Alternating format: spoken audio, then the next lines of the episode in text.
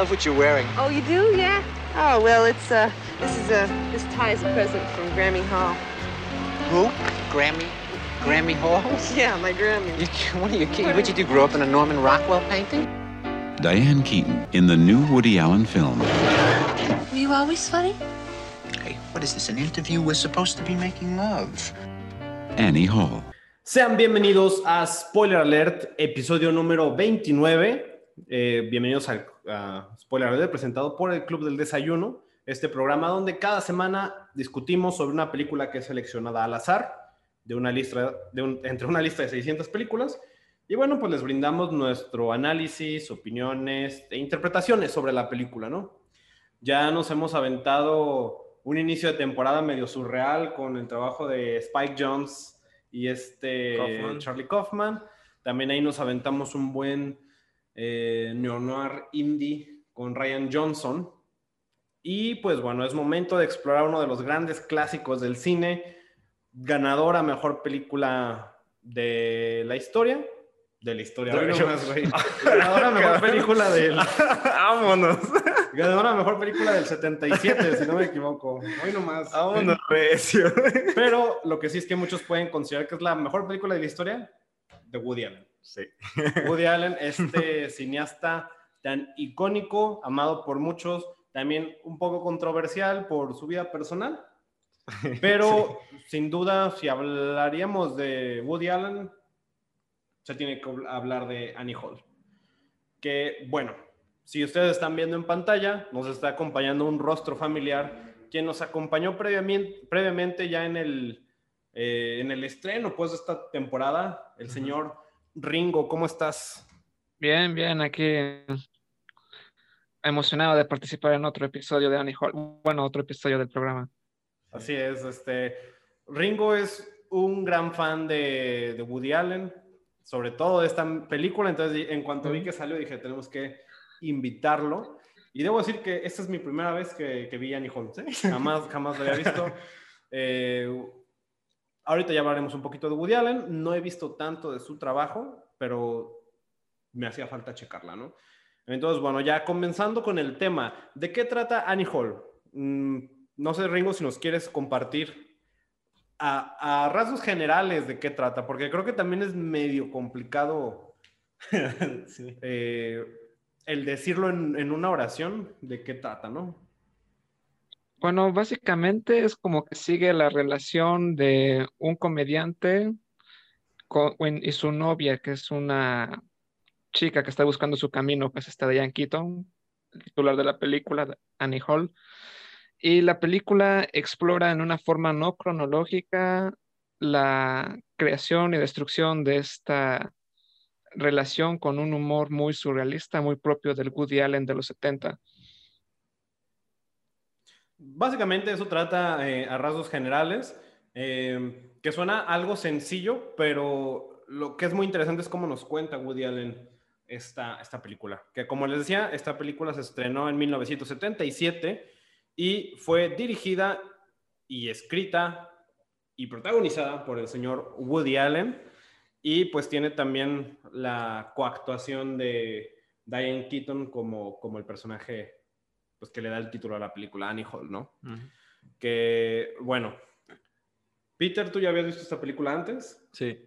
¿Y cuáles son tus Esta- opiniones generales sobre ella? Pues mira, esta es la como la tercera vez que la veo completa, Ujú, porque en pedazos ya la había visto como otras dos veces, Ok. porque bueno, en el canal de Conacutla tenían unos como ciclos de Woody Allen y casi me aventé todas las películas de él ahí. Este, entonces me tocó verla varias veces. Mm, es una película que la primera vez que la vi, este, me gustó mucho. Ajá. O sea, todavía me sigue gustando la película, pero esa primera vez que la vi fue como, a la verga. Porque, no sé, para mí sí es una película de comedia, aunque sí tiene sus toques como, pues, románticos y un poco trágicos Ujú. en cuanto a la relación de ellos dos. Pero sí, para mí en general fue como una película de, de comedia, un humor negro muy, Muy muy, fino. ajá, sí, muy fino y en ocasiones muy, muy ácido, diría yo. Sí, sí, sí. Ajá. Pero, pero sí, me, me- me gusta. mm, Lo, lo que más me gusta es este. mm, el- digamos, el guion. El guion de la película. Me, me gusta mucho. Me gusta mucho cómo. Cómo la historia fluye y cómo no. Y, y más bien es una historia que no, no te sientes como pesada o que se estanca en algún punto. Entonces creo que son las cosas que más me, me gustaron. Muy bien. Tú, Ringo, ¿qué tal? Cuando viste por primera vez Annie Hall, ¿por qué se... No sé si... A lo mejor yo lo estoy asumiendo, ¿no? Que siento que es de tus películas favoritas eh, de, de, de toda la historia. este... Dime, ¿estoy en lo correcto? ¿Por qué, por qué es así? ¿O, o qué es lo que te enamoró de, de Annie Hall? Pues sí, es de mis películas favoritas de la historia en general, mínimo está en el top 50, creo. ¿Ok? No es mi favorita de Woody Allen, esa sería Medianoche en París, pero después está Annie Hall. La he visto no sé cuántas veces ya, como cuatro, cinco, seis, no sé.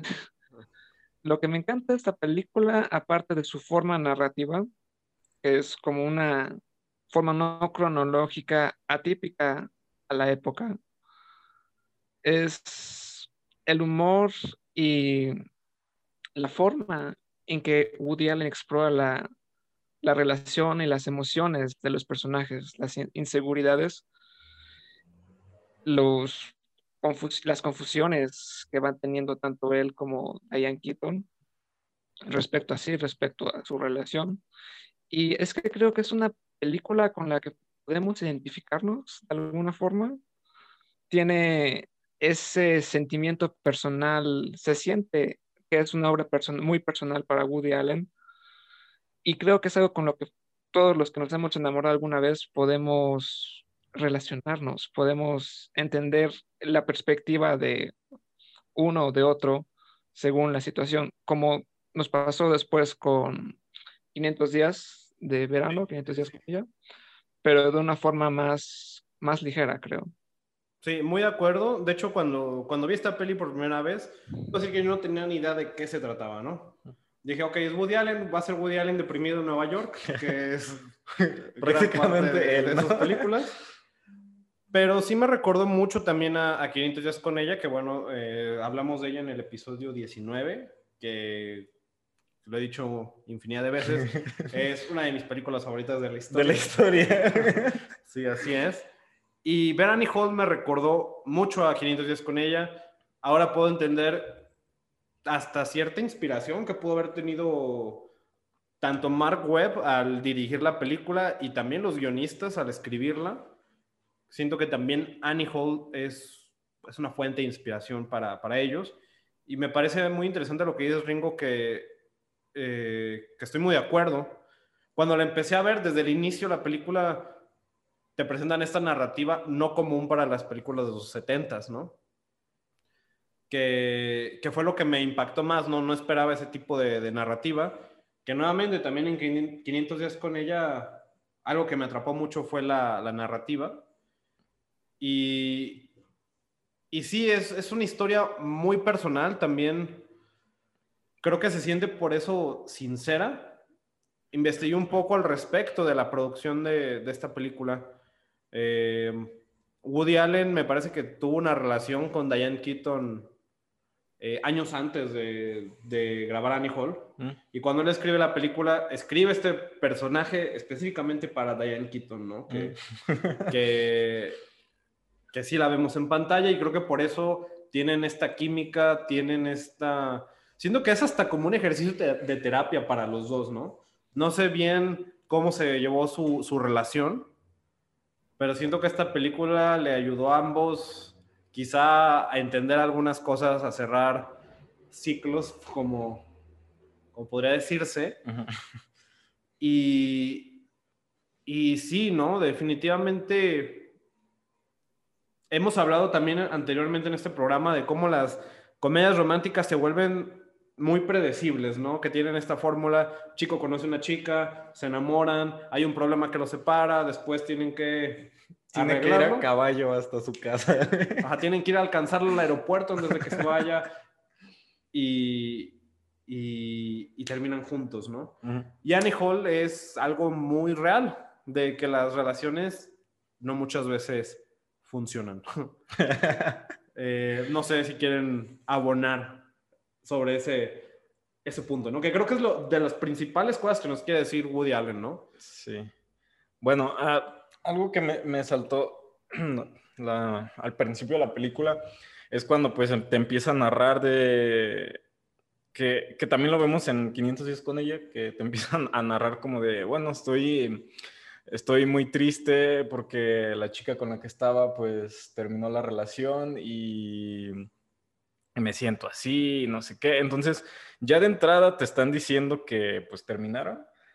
Este, y tú supones, o puedes suponer, que mientras está avanzando la historia, pues tú dices, ya sé cómo va a acabar, ya sé que van a terminar y todo esto.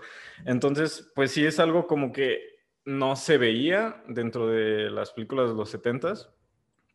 Y, y me, me gusta eso, me gusta eso también cuando empieza como a viajar a sus memorias de cuando era niño o a, o a los momentos de su relación que él los visita como si fuera un sueño, porque él se está viendo a sí, sí mismo. mismo.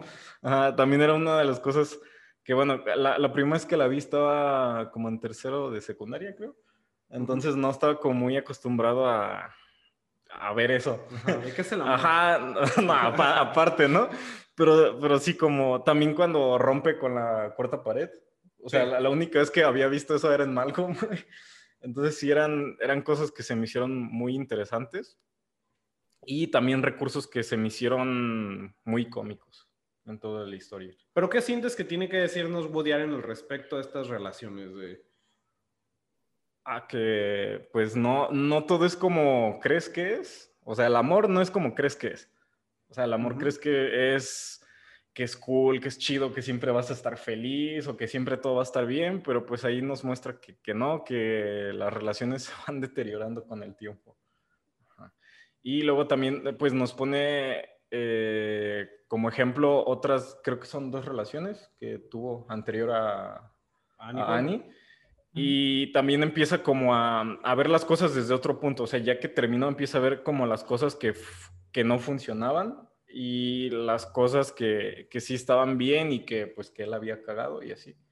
Entonces, creo que habla de, de que el amor no es fácil, de que hay distintos puntos de vista y que pueden cambiar conforme pase el tiempo. ¿Ok? Tú, Ringo, ¿qué, qué, qué interpretas de lo que cuenta Woody Allen sobre las relaciones principalmente? Pues su reflexión principal para mí es que aunque son una tormenta emocional, una montaña rusa, como dice una frase en la película, las necesitamos. En este chiste del hombre que va con el doctor, le dice que su hermano este, que es una gallina y el doctor le dice que lo calme, entonces el hombre responde, no puedo porque tiene, quiero los huevos de gallina y que esa es su relación, bueno, esa es su idea con respecto a las relaciones. Creo que esa, esa perspectiva que tiene Woody Allen es una que es esencial en la, en la conducta humana porque a menudo nos enamoramos de alguien y sabemos que es una locura, o sea, ya tenemos las experiencias del pasado, ¿por qué no funciona? Porque es una tortura psicológica, te parte, te destruye como ser humano, pero sin embargo, ahí vas otra vez. Y la pregunta es, ¿por qué hacemos esto? Porque queremos los huevos, queremos, este, no podemos evitarlo. Es algo que creo que se ha visto en otras películas de Woody Allen, es que a pesar del cinismo que él tiene respecto a la fidelidad, a las relaciones y todo eso, al final de cuentas, lo que él busca en sus películas, y es la excepción, es como este amor, que es lo único que hace que la vida valga la pena, porque también explora muchos aspectos de la perspectiva personal de- del personaje de Woody Allen, como su obsesión con la muerte desde que es un niño pequeño que piensa que, que sabe que el universo va a explotar algún día y no quiere hacer su tarea. o después cuando, Está muy chistosa esa parte. cuando le regala a Annie los libros, todos los libros que le regala son sobre la muerte o el moribundo, y dice, es que su filosofía de la vida es que la vida se divide en dos aspectos, lo horrible y lo miserable. Y si eres miserable, considérate feliz, con- considérate afortunado. Sí. Entonces, creo que eso es lo que tiene la película, una perspectiva muy opinión, muy personal de, de Woody Allen con relación a, a cómo nos aferramos a la idea del amor como lo único que puede hacer que valga la pena la existencia y cómo pese a esa idea a menudo nos contradecimos o confundimos por cosas que pasan en el momento. Ringo, con eso acabas de definir esta película, con eso nos vamos. No, no Muchas este, gracias por vernos. eh, no, definitivamente creo que diste en, en el blanco. Eh, Woody Allen tiene definitivamente este cinismo, tiene mucho que decir al respecto de, de la vida. Sí. Que bueno, para empezar, su personaje de Albi realmente siento que es Woody Allen, ¿no? Digo, no lo conozco a él en persona. Pues pues, en la mayoría pero- de sus películas. pero parece que Albi es una copia del carbón de, de Woody Allen, ¿no? O sea, es hasta algo autobiográfico. Y, y sí es como un pensamiento muy, muy cabrón, ¿no? De... Y, y aparte también es muy fiel a esa idea, ¿no? Porque la idea no cambia, la idea, la película no termina en que, ok, el mundo es bonito a veces, ¿no? Dice, eh, bueno, no, no que sea bonito a veces, de que el, el mundo... Woody Allen termina la película todavía creyendo o diciéndonos que el mundo es un lugar horrible, con demasiadas cosas culeras, pero nos aferramos, como bien dices, Ringo, a, a esta idea del amor, ¿no? Que creo que muchas veces nuestra vida gira alrededor de eso, ¿no? De, de que, ah, güey, me gustó esta morra y, y, y- y le dedicamos mucho esfuerzo de nuestra vida a esa parte, ¿no? Creo que en cuanto nos enamoramos, nos aferramos a eso y no lo queremos dejar que creo que eso es lo que a veces también daña las cosas, ¿no? Sí. Como garrapata. Exacto. Pero, pero sí es una idea, es muy densa de pensarlo. De... Y, y creo que puede ser cierto, ¿no? Este, que definitivamente por el amor que le tengamos a las personas, a nosotros mismos o a las cosas, es, es por lo que estamos aquí, ¿no? Y, y algo que también me gusta mucho de, de Annie Hall es esta... Yo siento que toda la película es introspección por parte de él, ¿no? Porque, como dices, Peter, la película empieza diciendo que cortó con o terminó su relación con Annie. Y este güey empieza a ir hacia atrás en su vida como para entender por qué fue así, ¿no? De que yo siento que todo empezó desde que nací porque vivía debajo de una, De una de montaña una rusa. montaña rusa y dicen que, que exagero mucho las cosas, ¿no? También esta parte que dice Ringo de, de, de niño imaginarte, o sea, estás empezando tu vida y, y tener esta idea de que, güey, el mundo se va a terminar, todo va a explotar, entonces al final nada vale la pena. Ujú.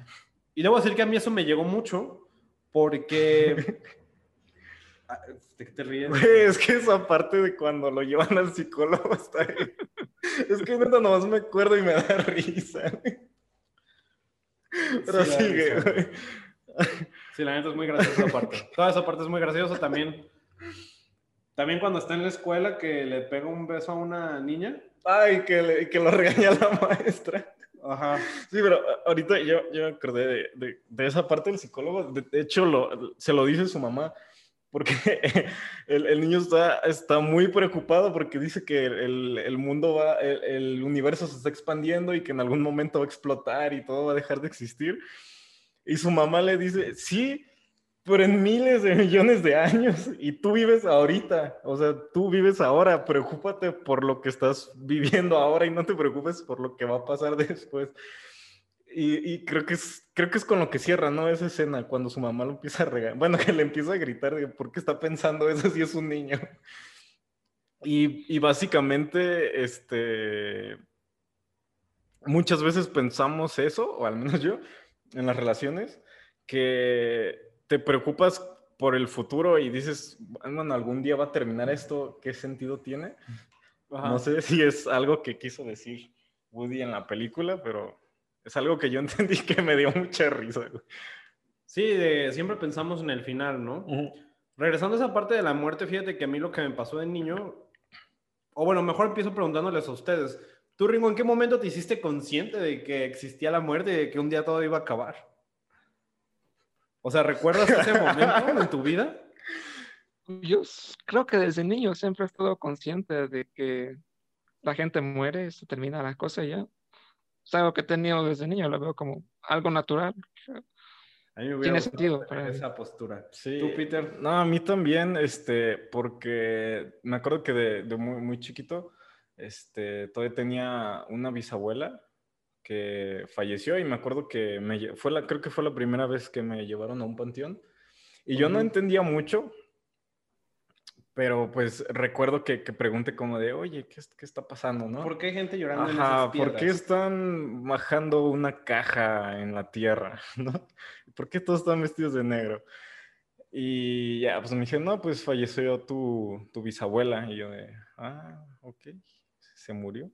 Y ya, esa fue la explicación. Y creo que desde ese momento yo sabía que era morir. No, güey, entonces yo tengo, la, la- yo tengo una historia muy absurda, güey, pero a mí me marcó de por vida, güey. Ver. O sea, yo crecí siendo un niño de que, ah, sí, voy a crecer y todo este pedo. Y un día todo cambió, güey. No sé cuántos años tenía, a lo mejor tenía seis años, no estoy seguro. Ajá. Un día viendo Canal 5, me topé con una película que se llamaba El Núcleo, güey. ¿La viste? El núcleo Sale Aaron viajan Eckhart. al centro de la Tierra, Ajá. para, De para que es- desestabilizar algo. Es algo de que el mundo se va a acabar Ajá. y que lo tienen que evitar, ¿no? Sí. Yo, yo estaba muy... Es una película creo Es de los noventas, ¿no? es- creo que es 2002. Dos- ah, No estoy seguro. sí, ya sé cuál dices. No sé bien de qué año es, pero según yo era el núcleo. Y me acuerdo que en una parte uno de los personajes muere. Ajá. Y no recuerdo quién era, no recuerdo bien. Nunca la he vuelto a ver. Está en Netflix, si la quieres revisitar. No. Pero muere este personaje que no tengo idea quién es. Y hay una persona, no me acuerdo si era una chica o algo, que no sé qué relación tenían.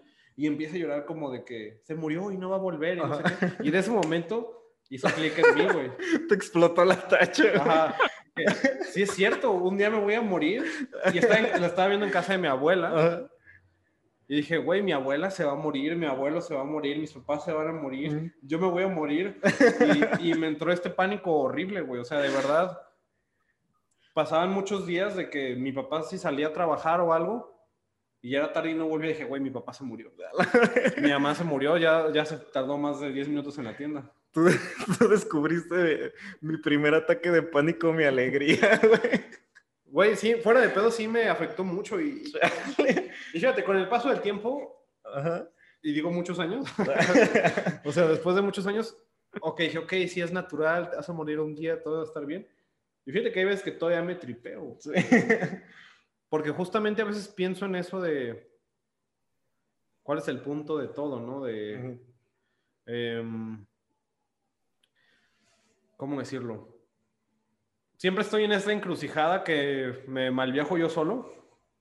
De la vida un día se va a acabar Ajá. y eso significa que nada de lo que haga importa, ¿no? Ujú. O sea, nada de lo que vaya a ser importa porque algún día me voy a morir y todavía si, si lo que yo hago vive después de mí, el mundo un día va a acabar y, y, y no va a haber nada. ¿no? Pero luego a veces pienso, como la vida es muy corta y nada más tengo esto, todo lo que hago importa, Ajá. porque es la, el único, la única que oportunidad tienes. que tengo para hacerlo, ¿no? Sí. Y así yo solito me malviajo con, con este, este, esta crisis existencial. Ustedes déjenos en comentarios cómo viven esta encrucijada filosófica, ¿no? Pero creo que por eso me identifiqué también mucho con esta parte de Albi, porque es algo que, que está con él hasta, hasta que es adulto, que lo vemos que le da eh, estos libros a, a Annie Hall. Y, y es como algo súper recurrente con, con, con su personaje, ¿no? Y creo que también esa idea le hace desarrollar este cinismo que lo vemos todo este tiempo criticando estas cosas, como me gusta mucho esta escena cuando van al cine, Mm. que este güey es como super OCD de, de que ya empezó la película, no puedo entrar. Así Sí, sí, tú también haces eso. No, güey, yo estoy en los comerciales, yo no quiero entrar. Y que se pone a, se pone a, a debatir con este güey de la fila, ¿no? Ah, sí, que de hecho, pues está discutiendo con Annie y hay un güey atrás también bien mamador que, que empieza a dar su postura po- sobre, creo que es un, no sé si cineasta o escritor, No, no recuerdo. pero bueno, se, se pone... Ah, pensé que tenías el- ¿Vas a decir algo? la, la profesión. Ah, Ah, y este, y se pone como a, a hablar y, y luego se enoja porque, porque dice que le está escupiendo en, en la, en la oreja. Dije, vaya, se está quejando de un tipo que es igual de mamador que él. güey". sí es un personaje, Sí. Woody Allen, ¿no? Pero bueno, creo que es momento también ya que empecemos a hablar de la relación, ahora sí, específicamente entre Albi y Annie, que pues es de lo que va esta peli. Que creo que de- desde el momento en el que se conocen, Annie Hall tiene esta presencia, ¿no? Creo que también es un, es un gran personaje. Es, yo creo que estas chicas del cine, estos personajes que se han vuelto pues inmortales, ¿no? Como esta chica alternativa que usa trajes, que... Tenía unos outfits muy chidos. Pero bueno, tú Ringo, ¿qué, qué tienes que decir al respecto de, de esta relación entre Albi y, Annie Hall? Pues, aparte de que está muy bien representada, mm, ¿qué puedo decir? Es, una de las relaciones icónicas del cine, claro. Muy apegada a la relación de Woody Allen con Diane Keaton, se supone. Pero como dentro del término de la película, creo que es una relación bastante agradable. O sea, en otras películas románticas tú ves a la pareja y te fastidian por algún motivo, como que son muy empalagosos o no sé, que no te identificas con los personajes o, o los odias. Y, y creo que esa es una de las razones por las que no vemos a veces las películas, las comedias románticas. Pero en el caso de Annie Hall, creo que esta relación que tienen es muy honesta, accesible y tiene estos matices tanto de comedia absoluta como cuando están con la escena de las langostas Sí. o, o incluso cuando es como una cuestión ah, surrealista que está en, en la película de Blancanieves y los siete enanos y Ah, sí, Annie sí, Hall es la reina es un, un enano.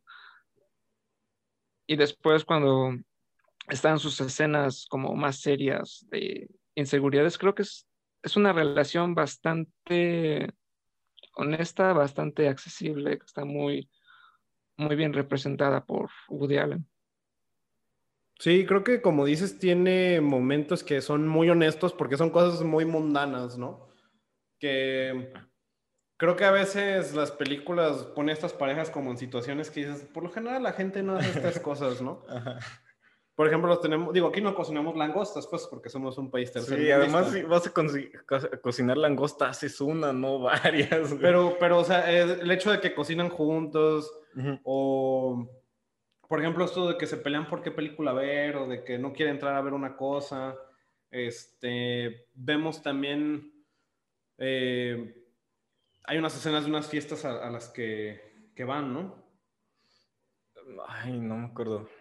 Recuerdo cuando... cuando están con Paul Simon, ¿no? Ajá. Ah, sí, ya, cerca del final. Los ya, Ángeles. Sí. Y, o desde el hecho este de cuando le marca a Annie de que Ah, de tiene un problema, de que tiene que matar a una araña.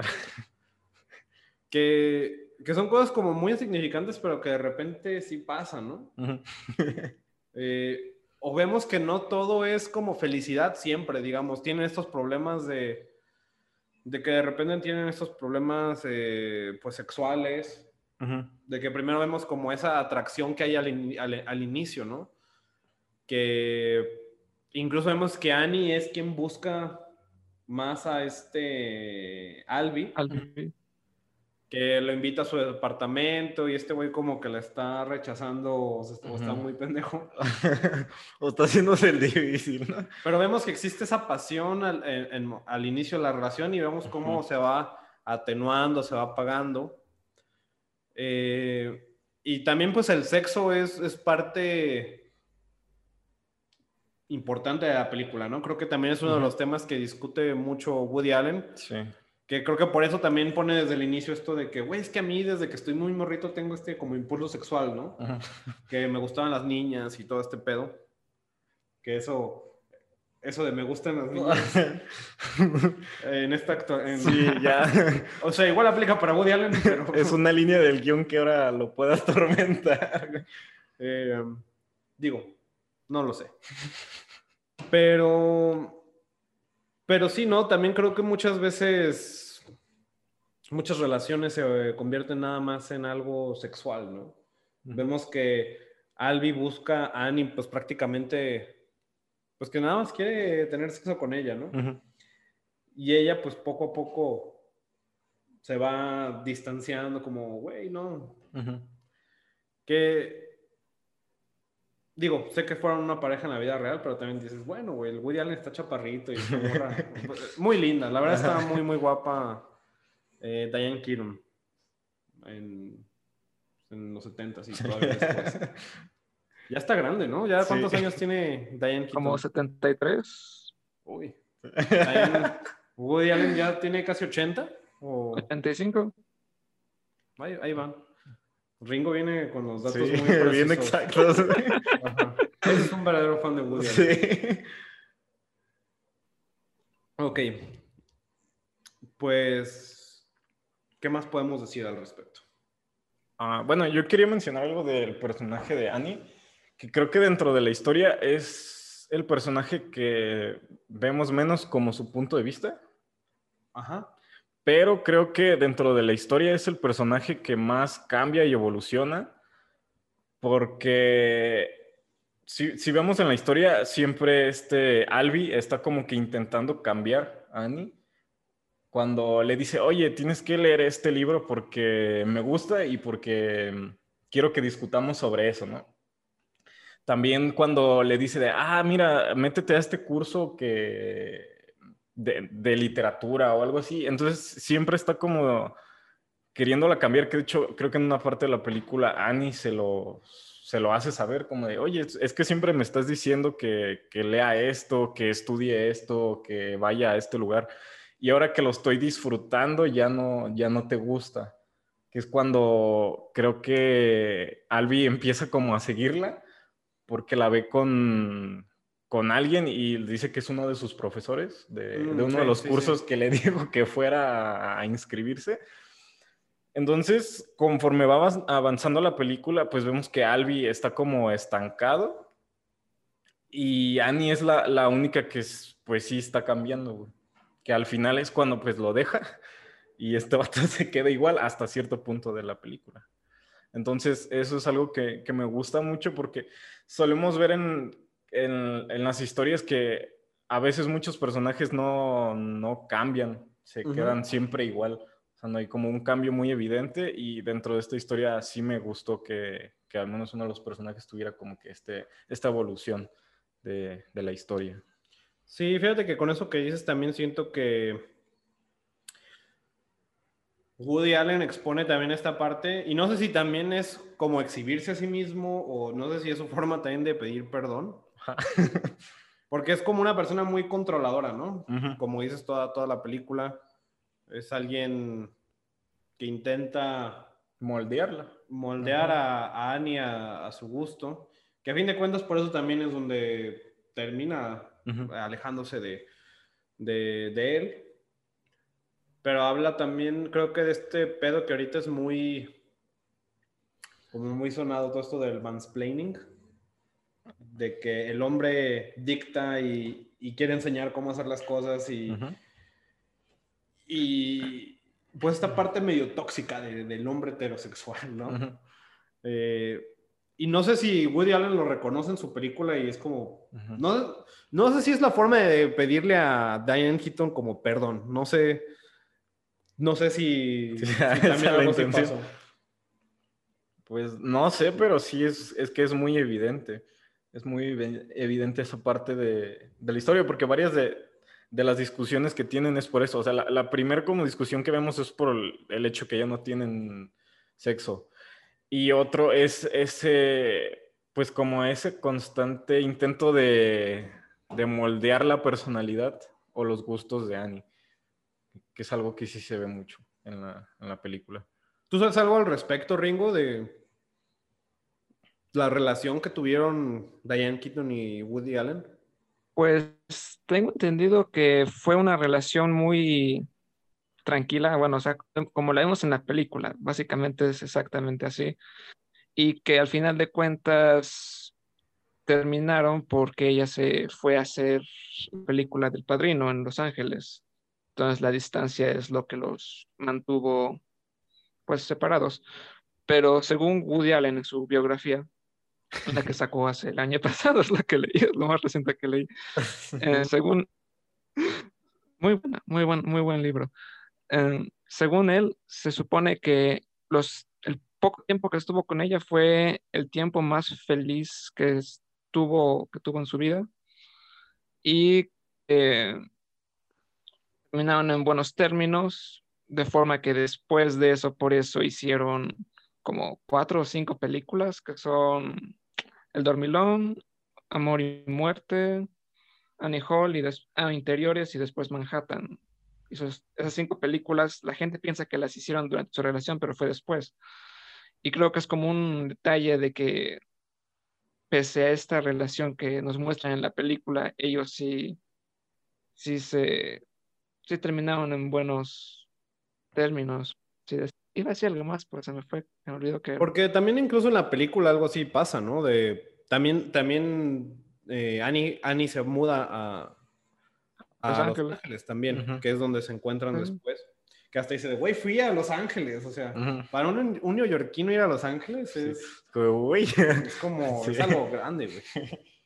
Em, que también, fíjate que algo que, que también explora sobre las relaciones que me parece interesante, que es cuando vemos que tienen estos problemas de, de que se empiezan a distanciar y es cuando Woody Allen sale con esta Shelley Duvall, ¿no?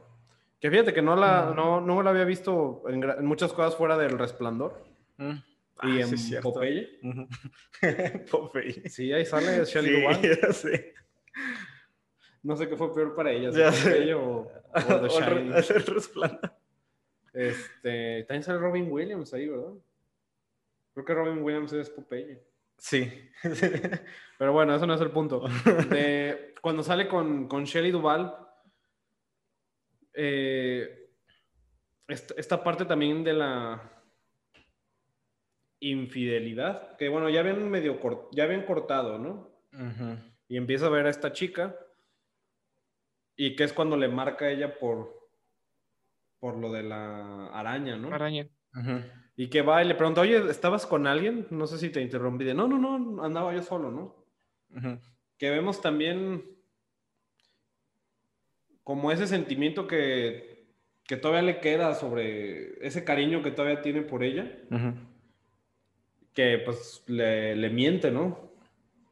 Que creo que también eso pasa a veces en muchas, muchas relaciones que tú puedes seguir adelante y hay mucha gente que todavía tiene atrás a, su pareja anterior, ¿no?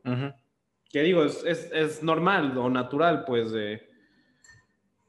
creo que le damos tanta importancia al amor que pues luego nos clavamos con, estas ideas. Eh, pero también es un detalle que a mí me, gusta de, de, esta película. Y como decías, también al final la, terminan, pero no terminan mal, termina pues en, creo que en buenos términos también, de que todavía pueden ser amigos. Eh, y creo que es lo que, pues nos gustaría que así fuera muchas veces, ¿no? Porque hay veces que creo que no tenemos la madurez emocional de, pues de que sea así.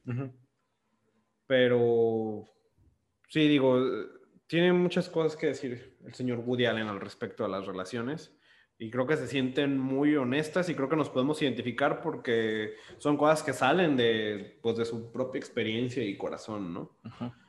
Y me gustaría cerrar el episodio hablando sobre el trabajo de Woody Allen y su estilo, pero antes, siguiendo sobre Annie Hall, quisiera saber qué es lo que más les gusta del, del humor de esta película, ¿no? Porque también definitivamente es una película extremadamente divertida, Sí. que explora muchos temas de la muerte, el amor, tiene un humor muy negro, muy ácido. Entonces, Ringo, ¿qué momentos más divertidos para ti? Aparte de cuando está como niño y tiene la crisis existencial de que el universo va a terminar, que es de mis escenas favoritas. Está icónica esa parte. Muy bueno. Mm, también me da mucha risa igual cuando está con la secuencia de, de Blancanieves. Y qué más. Cada, bueno, principalmente lo que me da más risa de esta película son sus momentos ah, cuando rompe la cuarta cámara, como con el este hombre que está gritándole atrás del cine y dice, ¿no sería, no sería genial si la vida pudiera ser así? Todos esos detallitos de romper la cuarta cámara se me hacen increíblemente ingeniosos y bastante divertidos. Sí, es que creo que aparte de que es un guion muy divertido, la forma también lo vuelve aún más gracioso. ¿Y tú, Peter? Este, bueno, el, el- el que más me hizo reír es el fragmento de- del niño teniendo su, su primer ataque de pánico. Ajá. Este, pero también coincido con Ringo. De hecho, todas las partes que son, o como que está revisitando sus, sus memorias, o las partes que rompe la cuarta pared, son las partes que más me dan risa. De hecho, me acuerdo mucho una donde creo que es la primera vez que va a cenar con la familia de, de Annie Ajá. que antes de que vayan a, a- a esa cena, pues ya le, había, ya le había contado ciertas cosas de cómo era su familia. Me acuerdo mucho que decía que su abuela odiaba a los judíos. Entonces, toda esta secuencia se me hace muy perra porque, pues vemos así a la, a la familia este, cenando y empiezan como que con las preguntas. Y luego empieza a ver como voz en off de ciertos personajes y me acuerdo mucho el de la abuela de, ah, sí, este judío, que no sé qué. Y luego, en cierta parte, la abuela lo ve como una caracterización muy satírica de, de un judío. Pues ni Con- satírica, güey, o sea, estereotípica. Sí, o sea, Los estereotípicamente. rulos. La- la- las patillas, el sombrero. Y, y, en esa parte cuando de repente se, aleja el, plano y ahí es cuando voltea la cámara y dice, bueno, eh, la, la familia de Annie es muy linda, que quisiera yo que mi familia fuera así? Y luego empieza a abrirse otro plano que es el plano de su familia y empiezas a ver como todas las diferencias que hay de que acá se están gritando, de que uno de los tíos está hablando de como de algunas tranzas que estaba haciendo. Y ese momento también se me hizo muy, muy chistoso la manera en la que lo, lo, representó. Y también otro que ay, casi estaba pataleando es cuando, cuando hace lo de, de que le da el beso a la niña Ajá. Que luego empieza a decir, a mí me, me, me gusta pensar como que en qué personas se convirtieron mis compañeros. Ah, sí, y güey. se empiezan a sí, levantar sí, sus sí, no compañeros mames. y, y luego dice, hola, yo soy eh, tal y ahora me dedico a eso. Y me acuerdo, Soy adicto a la heroína. "Ay, el- que el niño soy adicto a la heroína. ¿Qué, qué pedo con eso? Y, y es una parte que me dio muchísima risa. Sí, muy Porque cierto, güey. Creo que bueno también es algo con lo que te puedes identificar porque tú muchas, o al menos yo, Soy heroína. este, sí como que imaginaba de qué serían ahora mis compañeros No, yo de, todavía lo imagino, de la, güey. de la primaria. Y ahora ya tenemos Facebook y ya medio podemos Sí, incluirlo. qué pues. pasó con ciertas personas. Pero, Pero sí, sí, sí, eso sí. es de, la, de las secuencias también que, que, que me encantó cómo la, la representó. güey. Sí, yo, yo iba a hablar justamente también de esta escena de la, de la cena familiar, de toda esta representación de lo que es ser judío, ¿no? Que, que creo que también es parte recurrente en sus obras, digo, Sí. eh, jugar con este estereotipo de lo que es, es ser judío y esta, pues, caricaturiz, cari- caricaturizarlo. Me trabé. Eh, se me hace también sumamente gracioso, ¿no? Y, y creo que es algo que todavía es, este, pues que sigue siendo algo que muchas películas usan todavía de, de los judíos en, en Nueva York, ¿no? Sobre todo en esta, en esta zona. Pero bueno, esta película definitivamente no podría ser posible si no fuera por Woody Allen. Ujú. Creo que este es uno de los ejemplos donde vemos su voz, donde vemos su estilo. Eh, y creo que es por esta que se consolida como uno de los grandes, grandes del cine. Porque ganó mejor película, mejor guion. ¿Ganó el actor, Ringo? Actor, no. Actor, no. Actriz, sí, Diane pero Keaton, actor, no. Sí, Diane Keaton gana, ¿verdad? Sí. Eh, y, y estoy seguro que otros Oscars, pero ahorita no, no recuerdo bien. Eh, pero bueno, Woody Allen. Ringo, tú que eres el experto en materia, ¿qué es lo que te gusta de Woody Allen dentro de toda su obra y de su filmografía? ¿O lo consideras como de tus cineastas favoritos? Su exploración. Sí, sin duda, lo pondría entre mis 10 cineastas favoritos. De sus 50 películas que llevo como 22 o 23, no sé cuántas llevo. Son difíciles de decir, pero sí, lo que me encanta de... Es que son difíciles. Sí. Cuestan 300 pesos el DVD. Entonces, lo que me encanta de Woody Allen es su humor al explorar cuestiones humanas como el amor, eh, la muerte y la vida en general. Todas las películas cómicas que ves de él siempre tiene estas, estos temas recurrentes. Incluso en Medianoche en París está esta escena en la que Owen Wilson le pregunta a Hemingway, no, al revés, Hemingway no, al revés, sí. Owen Wilson le pregunta a Hemingway si no tenía miedo de morir y Hemingway le dice que todos los hombres lo harán. Y entonces le pregunta a, Heming- a Owen Wilson si él no tiene miedo de morir y Owen Wilson dice que sí, que es su mayor, su mayor miedo. Entonces es como ese humor que Woody Allen maneja para explorar el tema de la muerte, de la vida y de, de- del amor. El amor y el amor. Son excelentes para mí en, el sentido de la comedia, aunque también no sé, no sé si han visto estas películas, las primeras de Woody Allen que eran pura comedia, puro desmadre, pues son bananas, toma el dinero y corre. Esas películas sean completamente absurdas, son total- son irreverentes completamente, son una sátira perfecta y es lo que me encanta de él, es ese humor, este, ingenioso, ácido, satírico, que no tiene barreras contra ningún tema. Puede reírse de la vida, de la muerte, de los pedófilos. Woody Allen tampoco Eh, tiene en Hall, en Annie Hall tiene esta escena su amigo Tony Roberts cuando menciona que estaba en un trío con dos chicas de 16. Entonces, hoy en día verías, no verías algo así en una película que un hombre dice, estoy teniendo un trío con dos chicas de 16 años. Entonces, algo así es muy ácido, creo que para esta época, pero que Woody Allen logra abordar de una forma bastante graciosa, oscura y cínica, pero muy graciosa. Ese sí fue un, un humor muy oscuro, güey. ¿Y cuáles son tus favoritas de, de Woody Allen? Yo, bueno, ya habías dicho que es Medianoche en París, Annie Hall.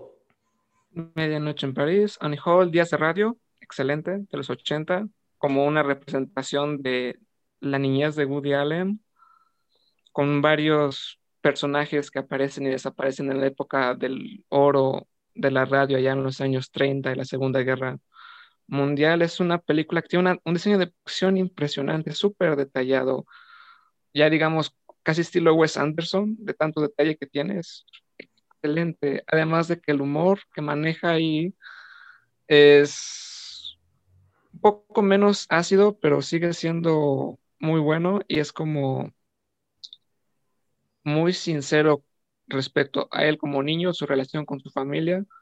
Esa me encanta. Días de radio y también estaría Bananas, Amor y Muerte. Vaya nombre. Amor y Muerte es la de Hugh Jackman. Eh, es que son dos. En español, en español le pusieron, bueno, en México le pusieron Amor y Muerte a la de Hugh Jackman, pero en 1975 hizo esta parodia de las obras rusas de Tolstoy y de Dostoyevsky todo eso, y de las películas de Bergman. Todo es en inglés, se llama Amor y Muerte, Love and Death. Es una sátira súper graciosa, la vi anoche apenas. Me encantó porque es, este Woody Allen es como un ruso en la época de las invasiones napoleónicas y tiene un encuentro, pues, con la muerte. Y a partir de eso va ah, teniendo miedo de ir a la batalla y se quiere casar con su prima. Y después realiza un, un tipo de plot para matar a Napoleón Bonaparte. Ujú. Entonces son como un montón de ideas súper raras, revueltas, pero que logra manejar muy bien. Y de películas dramáticas, destacar la de Crímenes y Pecados de los 80, muy, muy profunda. Y la de Jazmín Azul también es muy buena. Blue Jasmine, sí. 2013, ¿no? Sí. Sí, yo creo que fue de las últimas que creo que. ¿Qué fue primero? ¿Blue Jasmine o.? Sí, fue. Fue primero Midnight in Paris, ¿no? Sí. sí, primero. Siento que Blue Jasmine fue la última que tuvo gran reconocimiento de la crítica. Sí. Sí. ¿Dónde sale Kate Blanchett? Kate Blanchett, sí. Pero bueno, tú, Sí. Peter. Yo, ah, la mayoría de, de sus películas las vi en la secundaria, pero las que más me... En el peor momento para Sí. ver Woody Allen. Sí, Para las, comprenderlo. las que más me acuerdo, eh, pues la que más me gusta es la de Medianoche en París. Ajá. Es una que me gustó mucho. Eh, creo que en segundo lugar estaría Annie Hall y en tercero Manhattan. Ok. No te creas. Blue Jasmine, tercero, cuatro Manhattan. Ok. Sí, así queda. Bueno, yo debo decir que no soy el mayor fan de Woody Allen. No he seguido mucho su obra. De hecho, creo que Annie Hall es la única que he visto antes de los 2000, ¿no? Mm. Creo que he visto como todo su trabajo de reciente, excepto la última, la de Rainy Day in New York. La de Selena Gómez y, Ajá. y el Timothy. Sí, sí, sí. La de JC Eisen- Eisenberg, ¿la viste? Es La, la, de, de, café, algo de... los Café Society. Esa yo no la vi. Hay una que es en Roma. Es que también ese es el pedo con Woody Allen. Ese güey hace una película anualmente. Que eso, la neta, está de admirarse. De, me parece un esfuerzo mental, emocional y físico increíble y más para su edad, ¿no? Pero también siento que eso es un problema. Ajá. Conmigo, Woody Allen es como a veces hit and miss, ¿no? Sobre todo con las últimas películas. Tal vez debo explorar todas las que dice Ringo, por eso quería ahorita estaba tomando nota de las que recomienda. Porque, por ejemplo, Midnight in Paris me hizo así como, no mames, qué pedo. Pero luego también sacó estas de. Hay una que vi de que están como en una feria, pero no me acuerdo. El problema es que hay tantas que ya ni siquiera. Que la... se, se empiezan a, A juntar. a juntar. Sale, creo que Justin Timberlake, que están en una feria. Se me hizo muy aburrida. Sí, O sea, ¿Cuál? La Rueda de la Fortuna, Sí, Will of Ah. Fortune se llama. el cuarto con Kate. Hay muchas veces que siento que no conectan conmigo, como que no me despiertan emociones, que siento que es a lo mejor porque escribe y escribe y escribe. Entonces, como que tiene una que me gusta mucho y luego tiene otra que me hace como, me.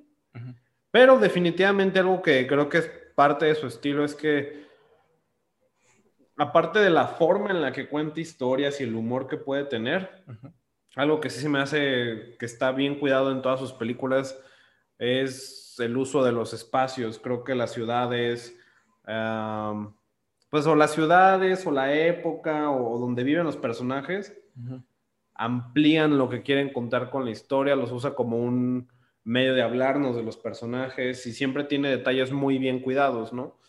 Eh, Nueva York siempre ha sido, creo que, un personaje en sus películas. París también es retratado de una forma hermosa en Midnight in Paris, que por cierto también diría que es mi favorita. O incluso, por ejemplo, en Annie Hall, el, el departamento de Albi, el cómo están acomodadas las cosas, creo que nos dice mucho del personaje y, y es algo que, pues de lo que más me gusta de Woody Allen. Ver Annie Hall me hace querer ver más películas de él, sobre todo de las anteriores. No he visto Manhattan, por ejemplo. Está buena. Hannah y sus hermanas también es de él. Sí, es, sí, sí. Es buena, es buena. Más dramática, pero buena. Sí, me, me falta explorarlo más. Pero debo decir que, digo, fuera de todos los escándalos personales que tenga, me sigue pareciendo impresionante que pueda hacer toda una película anualmente, ¿no? O sea, no sé quién se va a morir primero, si él o Clint Eastwood haciendo películas. Pero definitivamente Woody Allen es alguien sumamente intelectual, que creo que también casi todas sus películas trata de gente intelectual. Pero se nota que es, o uno puede apreciar en su trabajo, que es alguien que ama el cine, ama Nueva York y ama pues todas las artes, ¿no? Este, pero pues sí, ese es mi my take on Woody Allen, ¿no? Pero bueno, ya para cerrar, es momento de que le demos acá la calificación a Annie Hall. Entonces, Ringo, ¿quieres aperturar acá del 1 al 10? 10. 10. Sin duda. a unos. Eh, Yo, pues yo creo que un 9. ¿Nueve? Porque si está, o sea, neta, el humor de la película de 10, güey. Pero sí, un 9. Yo también le doy un 9. Mm, Es que hasta podría irme un poquito más abajo. Pero siento que es de esas películas que cuando la vuelvo a ver me va a gustar más. Como que cada vez que... Siento que hay muchos detalles que puedes captar. Digo, y es- fue mi primera vez, ¿no? Pero no, lo voy a dejar en 9. Lo voy a dejar en 9. Aquí están viendo ya el promedio que tiene Annie Hall. Y pues, bueno, eso fue... Es la primera vez que hablamos de Woody Allen. Tal vez no sea la última. Digo, hay 50 películas que podrían salir de él. O sea, podemos hacer un spoiler alert solo de Woody Allen. hay más películas de Woody Allen que episodios de esta cosa, güey. ya sé. sí. Eh, pero bueno, nuevamente, muchas gracias, Ringo, por acompañarnos. Que, qué bueno que teníamos un experto de Woody Allen aquí en la mesa. Sí. Porque sí, ah, yo definitivamente sí me falta todavía ver mucho de él. Pero Hay gracias. varias películas en, en Amazon Prime, de hecho, de Woody Allen de los 70 y 80. Como 10 películas ahí. Pues incluso se me hace que la de Rainy Day salió exclusivamente en, en Prime. ¿Sí? La O la quitaron después, Sí, Ah, la quitaron por esa la- película. el conflicto ese. Pero las otras están ahí, está Manhattan, está Bananas, no me acuerdo cuáles más están, Hannah y sus hermanas están ahí. Pero sí te recomendaría las películas de Woody Allen de los 70 y 80. Ya como a partir de los 90 y los 2000 como que le baja y se vuelve muy repetitivo en ciertas películas. Se recuperó ya en los 2005, 2006 con Vicky, no, con la otra de Match Point y después la, todas las, las películas de los 2010 como Medianoche en París o Blue Jasmine, ahí como que ya se recuperó, pero los 90 y los 2000, eh, mejor que las películas de los 70 y 80 de Woody. Va, entonces para hacer mi tarea al respecto con Woody Allen, que sí es impresionante la cantidad de películas que ha hecho. Pero bueno, eh, gracias Ringo por, por estar con nosotros, que también, ¿dónde pueden encontrar tu, tu trabajo? Que si no lo sabían, Ringo es, pues es guionista, escribe libros, entonces si quieren es- leer más sobre él, pues aquí está el comercial. Comercial. Ah, todas mis obras están disponibles en Amazon. Versión línea, versión eh, impresas. Que les gusta Woody Allen, algunas de mis obras tienen influencia de él, entonces ya Ahí tienen está. referencia. Ya tienen algo que hacer en cuanto se termine este episodio. Que lo encuentran también en tu Instagram, es patringo26. 26. Entonces ahí chequenlo también para que vean pues las buenas obras del buen Ringo. Eh, la próxima semana estaremos hablando de una película de ciencia ficción que ya hace tiempo que no, que no, la, que no la abordábamos. Eh, una película que creo que redefinió el género, que incluso creo que fue, me- si bien recuerdo, fue nominada a Mejor Película. Estamos hablando de una película sudafricana, Sector 9, ni- dirigida por Neil Blomkamp, que pues estoy muy emocionado de verla otra vez. Sí.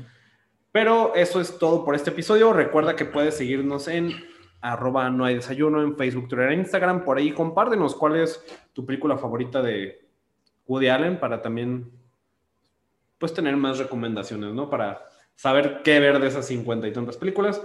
Y tú, Peter, ¿quieres ahí Este, sí, a mí me encuentran como Peter the Alien en Instagram y como Pedro J. Figueroa. Muy bien, yo soy Hugo Rocha, a mí me encuentras como hrocha.v3 en Instagram y pues eso es todo, nos escuchamos la próxima semana, el miércoles con el Club del Desayuno, viernes con Spoiler Alert, pásenla bonito, bye.